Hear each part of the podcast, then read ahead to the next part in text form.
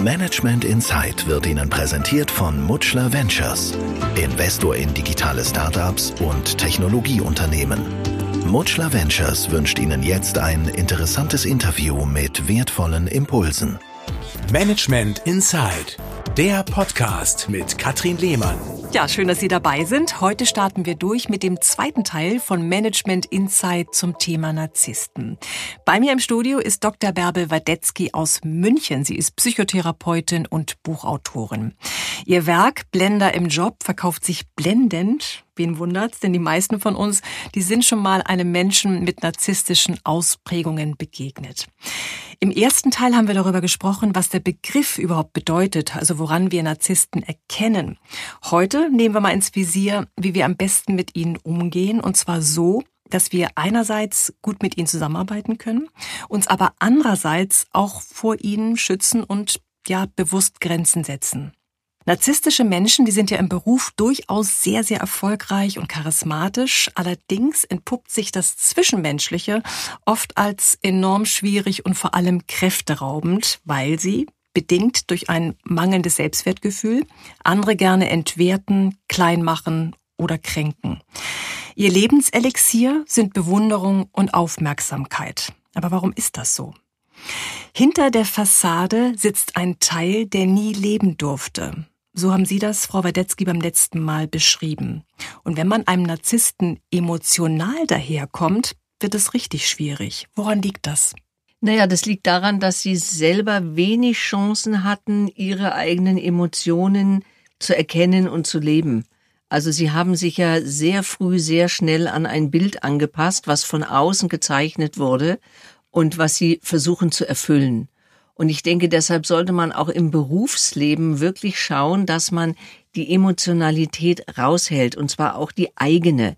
Also im Umgang mit narzisstischen Menschen ist es wirklich sehr, sehr hilfreich, wenn man die Dinge auf einer sachlichen Ebene abhandeln äh, kann.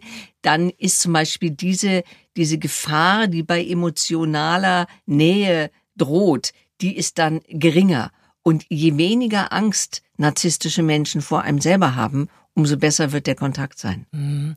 Was war nochmal die Urangst der Narzissten im Umgang mit Emotionen? Was passiert da bei denen? Naja, die haben so die Botschaft gekriegt, äh, wenn du so bist, wie ich dich will, dann liebe ich dich. Bist du aber anders, dann verstoße ich dich. Das heißt, das sind Menschen, die sehr gut als Kinder wahrnehmen, was sind die Erwartungen an mich. Und sie passen sich an die Erwartungen der anderen an und kriegen dann die Zuwendung und Aufmerksamkeit, die sie brauchen und suchen. Mhm. Dafür müssen sie aber ganz viel verleugnen, was sie sind. Das heißt, es gibt einen Teil, das nennen wir das wahre Selbst. Da sind unsere, unsere Identität ist da drin, unsere Bedürfnisse und unsere Gefühle.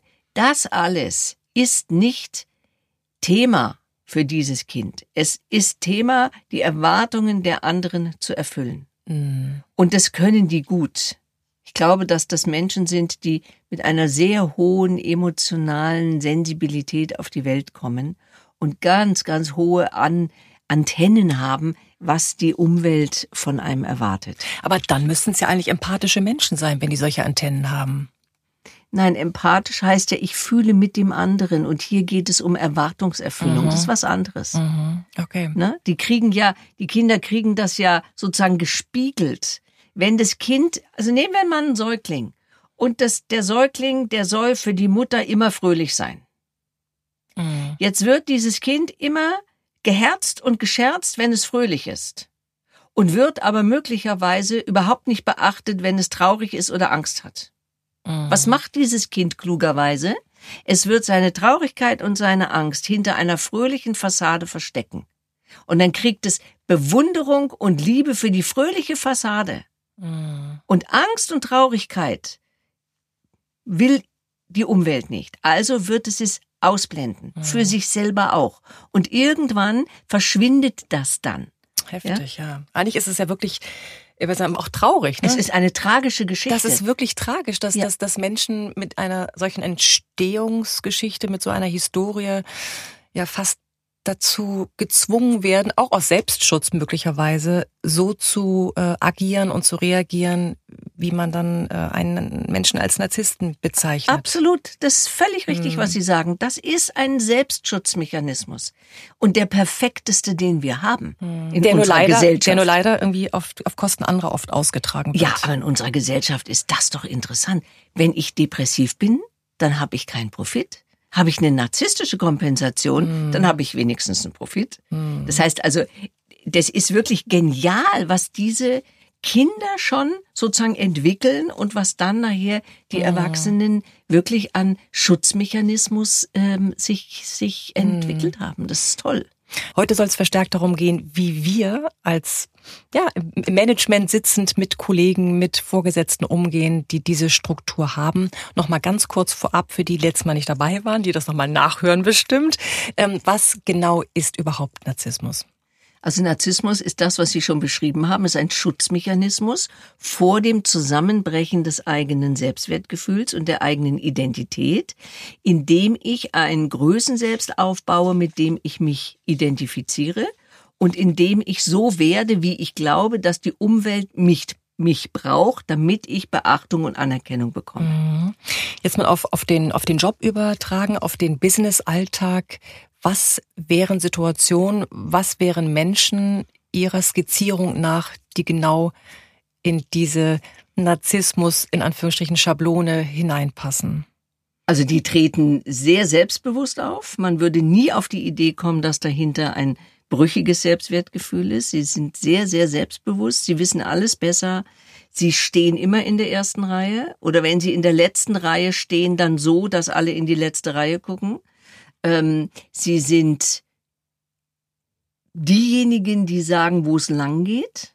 Mhm. Die geben den Ton an und wollen, dass die anderen ihnen folgen. Mhm. Du musst mal mit diesem Begriff immer vorsichtig umgehen. Nicht? Das ist wirklich Modewort geworden, das äh, hört man immer öfter.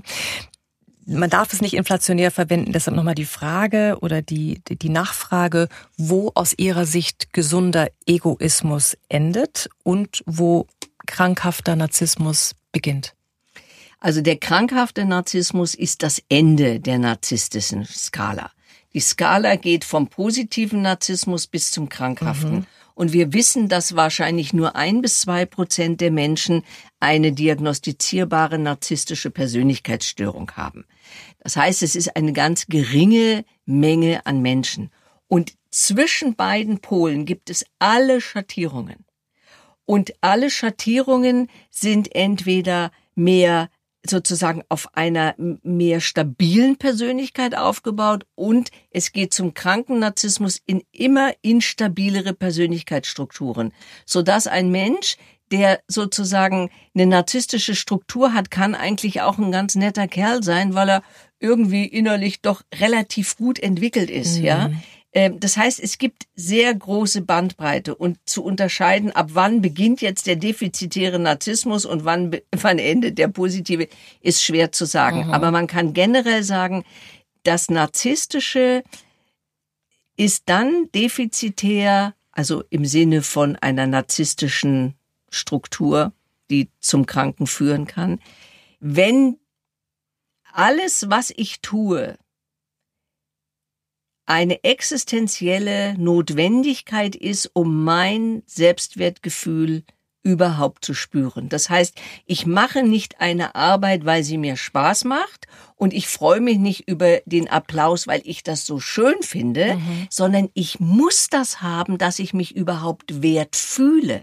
Mhm. Das heißt, wenn den Menschen der Applaus ausgeht, dann bleibt nichts mehr. Wow. Dann brechen sie zusammen. Das sieht man auch immer wieder, wenn, wenn zum Beispiel Menschen aus der Politik ähm, ins Nichts fallen. Mhm. Ne? Dann kann es sein, dass sie sich wirklich am Ende sogar umbringen, weil nichts mehr da ist, weil, weil die Macht, wenn die Macht weg ist, dann ist eigentlich auch meine innere Macht weg. Mhm. Ja? Also ist auch Status ein ganz wichtiger Aspekt für einen Ganz Narzissten. entscheidend. Mhm. Und ich sage immer, wenn die narzisstischen Stabilisatoren, wenn die wegbrechen, ja, wie Karriere, Geld, Macht, Status, dann Mhm. dann fällt diese Person oftmals ins Nichts. Mhm. Und das ist dann die narzisstische Thematik. Was ist so Ihre, Ihre Kernempfehlung, Ihre Kernbotschaft, wie man mit Narzissten umgeht? Gibt es so einen Satz, wo Sie sagen, das ist das aller Wichtigste? Sie haben vorhin schon von der Sachebene gesprochen, lieber sachlich bleiben, nicht emotional äh, werden. Was ist es noch? Äh, ich glaube, wir sind dann gestärkt, wenn wir unseren eigenen Selbstwert gut zur Verfügung haben.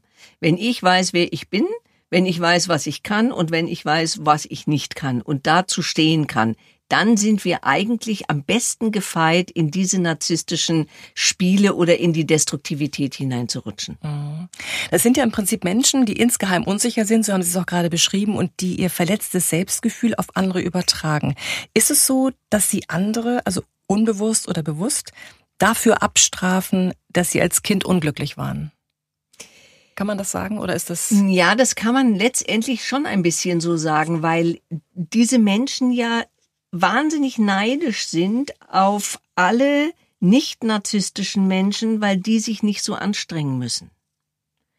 Und die sagen, also jetzt streng ich mich schon so an, richtig und gut und toll zu sein und du machst das nicht und kriegst was. Das mhm. ist ganz, ganz furchtbar. Und dahinter steckt natürlich der Schmerz und auch die Aggression, dass sie nicht als die Person sich entwickeln konnten, die sie eigentlich sind ja, mhm. dass sie sozusagen immer dem das Bild bedient haben und der andere Teil zu kurz gekommen ist und sie viel an an Zuwendung und Emotionalität nicht bekommen haben, wenn sie als Kind immer das Gefühl haben, sie sind nicht gut genug. Das macht sauer. Das macht richtig mhm. ärgerlich. Und dann kriegen andere was. Das ist der Neid, der ganz, ganz tiefe, große Neid. Mit Leichtigkeit vielleicht Menschen sogar. Haben. Ja, genau, ja. mit Leichtigkeit. Mhm. Und, ähm, und das ist ganz sicher verbunden, ja, mhm. mit der, mit dem Narzissmus. Mhm. Wie wichtig sind einem Narzissten Beziehungen? Wie wichtig ist eine Beziehung zu einem anderen Menschen, jetzt auch auf, auf, natürlich auf den Joballtag bezogen, ähm, um sich auszuleben?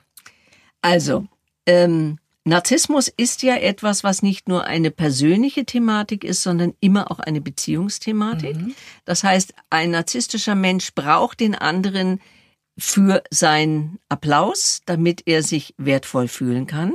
Das Interessante ist, dass die Beziehungen nach einem ganz bestimmten Schema gebildet werden, nämlich nach einer sogenannten Funktionalisierung.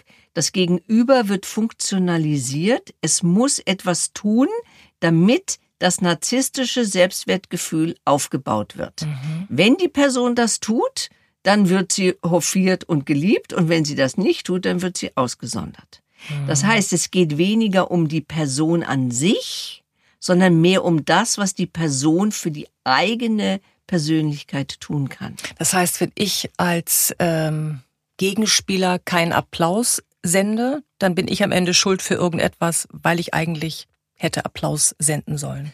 Entweder Applaus oder wenn sie vielleicht zu dreist sind, sogar eine andere Meinung zu haben. Oder das, was, was die narzisstische Person gemacht hat, kritisieren. Dann werden sie abgestraft. Weil das darf nicht sein. Das ist eine hohe Bedrohung für das Gegenüber und deshalb ist es so wichtig, wenn wir mit diesen Menschen zusammenarbeiten und auch etwas kritisieren müssen, dass wir versuchen, das Selbstwertgefühl ein bisschen zu stabilisieren. Mhm. Dass wir zum Beispiel sagen, wissen Sie, dass ich find's toll, was Sie sich dafür Gedanken gemacht haben, ja. Mhm. Das ist wirklich sehr, sehr wertvoll. Ich würde gerne, und das ist Ihnen vielleicht auch schon aufgefallen, vermute ich mal, da noch was ergänzen oder das weglassen oder wir machen es vielleicht so und so und so. Mhm. Also sie mit das, ins Boot holen. Ja, das heißt, mhm. alles tun, dass dass, dass wir dem anderen signalisieren, ich will dir nichts Böses, mhm. ich stelle mich auch nicht über dich und ich stärke ein bisschen dein Selbstwertgefühl. Mhm. Ich sehe, was du tust, ich wertschätze dich. Das ist Stabilisierung des Selbstwertgefühls, mhm. ja? Etwas, aber es muss ehrlich sein. Also wenn, mhm. wenn wir, wenn wir das als Manipulationstechnik anwenden, das merken die sofort. Das merken die sofort. Manipulativ sind sie ja ohne Ende. Na gut, natürlich empathische Menschen, die, die sind ja in der Lage, ähm, auf einfache Art und Weise auch das Positive am anderen zu sehen, weil sie mitfühlen können, weil sie, weil sie aufrichtiges Interesse haben. Das ist natürlich auch ein Ideal für einen Narzissten, mit so jemandem zusammenzuarbeiten, weil er von dem wahrscheinlich viel bekommt, weil der sich sehr auf ihn einstellen wird. Und trotzdem muss man ja vorsichtig sein, weil man darf sich nicht zum Spielball machen lassen. Man möchte ja auch eben, was Sie sagten, ähm, eigene Ziele und eigene Projekte durchsetzen, aber das dann auf einer sachlichen Ebene und auf einer wertschätzenden Ebene. Genau, genau. Also es, es, der, der, der, der Beruf ist ja keine Selbsterfahrungsgruppe. Und es geht auch gar nicht drum, diesen narzisstischen Menschen jetzt irgendwie zu verändern. Es geht darum, wie kann ich mein Anliegen so anbringen, dass ich am Ende das kriege, was ich brauche. Mhm. Und dazu müssen wir ein bisschen cleverer sein. Cleverer heißt, ich sehe, ja dass du eigentlich was brauchst. Mhm. Also gebe ich dir so viel, wie ich kann, mhm. gebe ich dir rüber in der Hoffnung, dass wir dann auf einer Ebene miteinander äh, agieren können. Es geht nicht darum, den anderen jetzt zu entwerten, sondern es geht darum zu schauen, wie kriege ich das? Wie kann ich im Kontakt diesen Menschen so ansprechen, dass es gut geht? Ich habe es immer wieder auch bei mir im Coaching äh, erlebt, dass dass Menschen zum Beispiel mit einem Kollegen oder mit einem, mit einem ähm, Vorgesetzten riesige Probleme haben, weil die so narzisstisch sind. Und was wir dann oftmals machen, ist, dass wir einen Dialog führen. Das heißt, ich sitze hier oder die Person mhm. sitzt hier und der, das Gegenüber, das narzisstische Gegenüber auf dem Stuhl mhm. gegenüber. Und wenn man dann einen Wechsel macht und die Person setzt mhm. sich auf den Stuhl dieses Menschen und spürt hinein, wie geht es mir, wenn ich in dieser Position dieses Menschen sitze. Mhm, spannend, ja. Das wird, ist unglaublich wichtig, mhm. weil auf einmal spürt man, was in diesem Menschen alles vor sich geht. Mhm.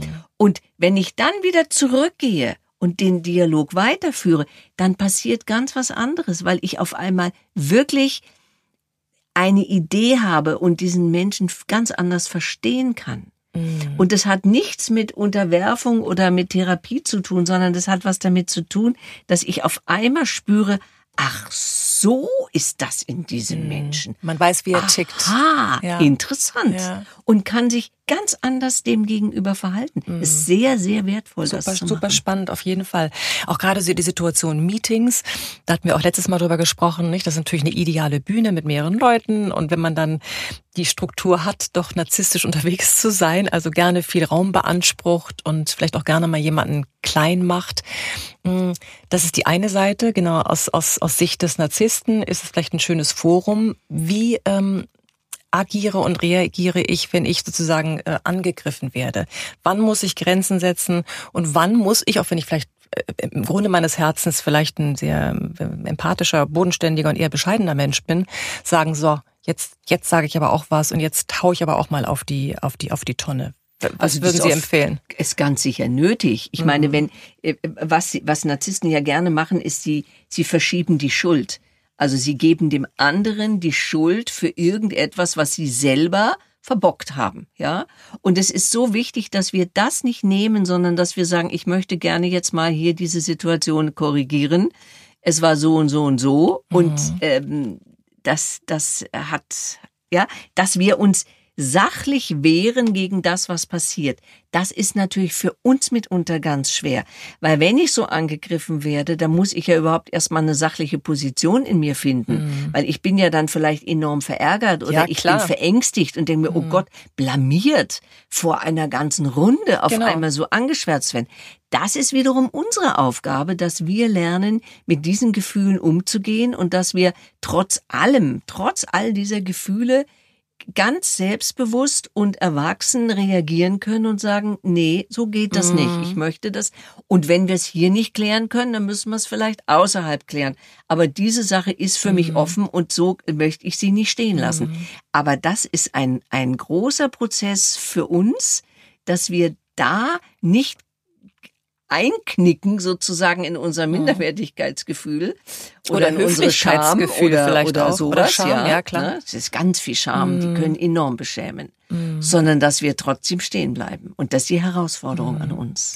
Für Narzissten ist es wichtig, die Fassade aufrechtzuerhalten und äh, mit Kränkungen umzugehen, ist für die besonders schwierig. Die Situation, die wir jetzt gerade ähm, besprechen, da geht's ja darum. Da geht's ja. um Fassade. Jetzt meinetwegen äh, hau ich zurück und, und werde scharf im Ton. Was macht das dann mit dem? Das gibt einen Kampf. das wird einen Kampf geben und äh, in der Regel siegen die narzisstischen Menschen in diesem Kampf.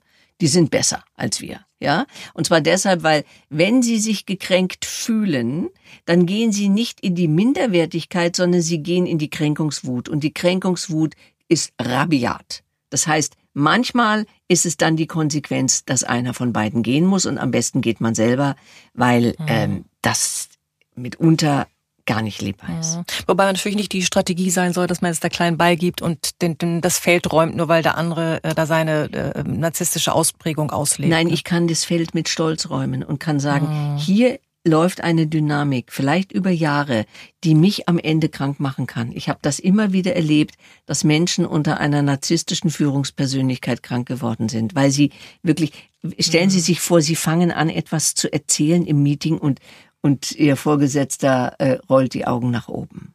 Mhm. Das macht er drei, vier Mal. Und wie geht's Ihnen dann? Dann sagen Sie.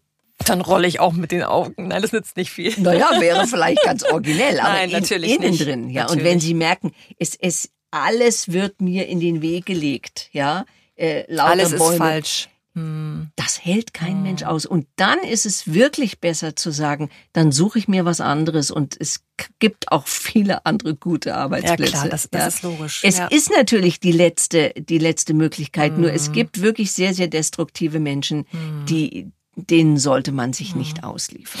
Sie sagten vorhin, dass, dass, dass die als Kinder so groß geworden sind, es reicht nicht, du kannst machen, was du willst, du gefällst uns nur, wenn du, keine Ahnung, der Sonnenschein bist, dass die letztendlich ja dann auch so auftreten. Egal, was man dann tut, es wird nicht reichen, es wird nicht genügen. Und selbst wenn ich es gut meine ähm, und wirklich gute Ideen habe, wird diese Idee nicht gewertschätzt, weil das einfach nicht in das Raster reinpasst. Ja. Also kann ich machen, was ich will. Ja, genau. Generell, ähm, wenn ich jetzt äh, im Zweiergespräch bin mit jemandem, der diese Veranlagung hat, äh, das Thema Ideen in den Mund legen. Ne? Sie sagten es vorhin schon, man kann sagen, Mensch, super, Sie haben sich tolle Gedanken gemacht, alles ist äh, fein, äh, wir bringen das auf die Spur. Wenn Sie die Idee nicht gehabt hätten, oh Gott, da stünden wir ja ganz woanders und dann mit der eigenen Idee rüberkommen als als Idee, um jemanden mit ins Boot zu ziehen. Ist das eine Taktik, die funktioniert? Man muss es ausprobieren. Also bei manchen funktioniert es. Es ist auf jeden Fall wird es ein bisschen Frieden geben, weil man, weil man nicht dem anderen sagt, hey, du hast hier was vergessen, sondern zu sagen, ja. Ich meine, es, es, es, es gibt Kulturen, wo ähm, ich glaube, es ist in Japan, wenn mich nicht alles täuscht, die immer was Positives vorschicken, bevor sie eine Kritik anwenden. Mhm. Das heißt nichts anderes als, ich schätze dich. Feedback-Kultur nennen wir es hier ja auch, nicht? Dass ja. man was Positives sagt genau. und dann auch zu sagen, an der Stelle genau. könnte es besser werden. Und das oder? heißt, ich schätze dich in dem, was du tust, mhm. ja, mhm. und ich sehe, da ist was, was fehlt. Aber mhm. du bist geschätzt. Und das ist ja, was ich vorhin auch gesagt habe, dass das Verhalten oder die, die, die, die, die, die, die Tat ist ja immer verbunden mit der Person. Und eine narzisstische Person kann das noch viel schlechter trennen, als wir es können. Mm. Ja? Um zu sagen, du als Person bist völlig in Ordnung. Das andere ist das, was du tust. Mm. Und das, was du tust, das ist nicht in Ordnung. Aber du bist in Ordnung. Und diese Trennung, wie gesagt, das ist für uns alle nicht einfach, mhm. das hinzukriegen. Da Aber es ist noch schwerer. ganz, ganz nötig. Und für narzisstische Menschen ist es überhaupt nicht denkbar. Wenn ich eine andere Meinung habe als mein narzisstisches Gegenüber, dann ist es ein Affront gegen diese Person. Mhm. Die erleben das wirklich als Zurückweisung ihrer Person, wenn ein anderer eine andere Meinung hat. Also Menschen, die im Job sich narzisstisch verhalten, sind die dann Privat wahrscheinlich auch so. Ja, natürlich. Das ist natürlich. das, das, das sind ja das eine, sind ja Be Beziehungsmatrixen, die wir lernen in mhm. der Kindheit und mit denen gehen wir in die Welt. Und die können natürlich korrigiert werden. Wenn sie nicht korrigiert werden, dann bleiben sie so. Und dann gehe ich in den Job und dann sind meine ganzen Kollegen sind meine Geschwister und die Vorgesetzten sind die Eltern. Das ist genau das, was passiert.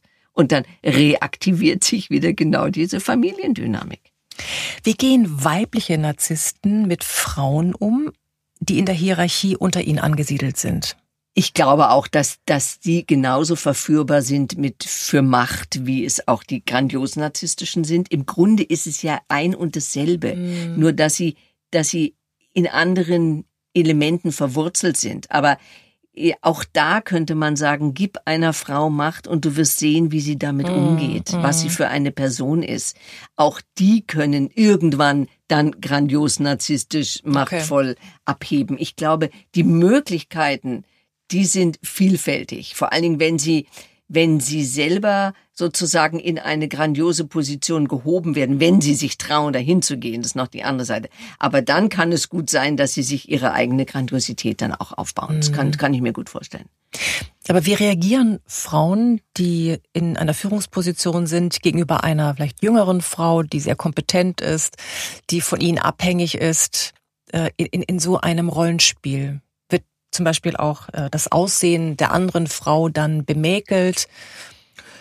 Na klar, also, also je schwächer mein Selbstwertgefühl ist als als Führungskraft, ja, umso eher werde ich mich bedroht fühlen von den anderen. Mhm. Entweder von deren Kompetenz, von deren Aussehen, von deren Jugendlichkeit. Mhm. Also all das, was ja ins narzisstische System auch reingehört. Mhm. Wenn ich merke, die sieht ja so jetzt klasse aus, mein Gott, mein Gott, was mache ich denn jetzt? Schwarzer Vorhang drüber. ja, genau. Dann kann es schon sein, dass ich dann an meine Grenzen komme und dann ist die Frage, wie gehe ich damit um? Bin ich wirklich so so stabil und so clever, dass ich sage, oh, das darf keine Rolle spielen ich merke, es spielt für mich eine Rolle, also suche ich mir ein Coaching oder eine Beratung und versuche dieses Thema mal irgendwie äh, klar zu kriegen. Die braucht nur eine Schwester gehabt zu haben, die attraktiver war und vorgezogen wurde. Wumm sitzt sie in ihrer eigenen Familiendynamik mhm. wieder. Dann heißt es, meine Verantwortung ist, das aufzubauen und nicht an der an der Mitarbeiterin abzuarbeiten. Mhm. Ja? Also auch generell, das habe ich rausgehört, gut vorbereitet in Gespräche reinzugehen, ne, konstruktiv zu bleiben, sachlich zu bleiben und einfach zu wissen, okay, der oder die tickt so, weil sie eine bestimmte Historie hat. Das muss ich mal abspeichern. Das nehme ich mal wohlwollend auf, ohne vorwurfsvoll zu sein. Ich versuche entspannter reinzugehen, aber ich lasse mir auch nicht die Butter vom Brot nehmen. Ja, auf jeden Fall. Mhm. Ein ganz, ganz spannendes Thema. Nochmal runtergebrochen auf, auf, auf das Management. So zum, als Schlusswort, was äh, kann man mitnehmen? Was sind Ihre Kerntipps im Umgang mit Narzissten? Was sollte man sich irgendwo in die Schublade packen und sagen, okay, denk dran, wenn ich jemandem dieser Art gegenüber sitze, erstens, zweitens, drittens. Ja.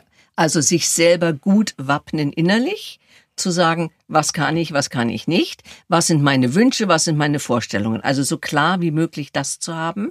Dann geht es immer um Wertschätzung. Also ich muss mich wertschätzen, aber auch das Gegenüber. Dann geht es darum, gewaltfrei zu kommunizieren. Gewaltfrei kommunizieren heißt, ich sage dir, was ich möchte und was ich nicht möchte, aber auf dem Hintergrund von Wertschätzung.